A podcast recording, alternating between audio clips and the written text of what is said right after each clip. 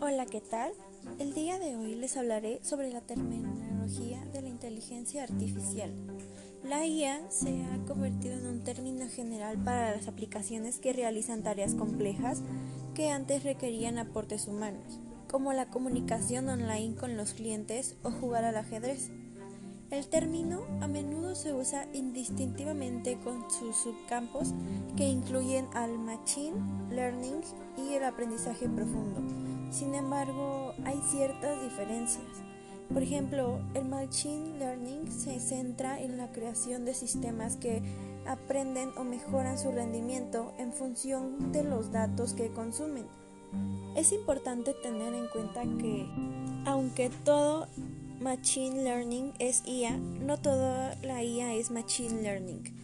Para obtener el valor completo de la IA, muchas empresas están haciendo inversiones significativas en equipos de ciencias de datos.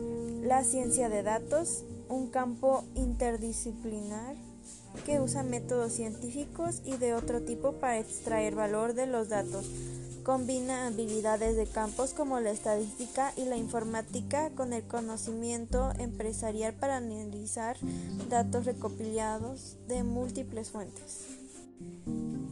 La IA trata mucho más sobre el proceso y la capacidad del pensamiento superpoderado y el análisis de datos que sobre cualquier formato o función en particular aunque la IA muestra imágenes de robots de aspecto humano de alto funcionamiento que se apoderan del mundo.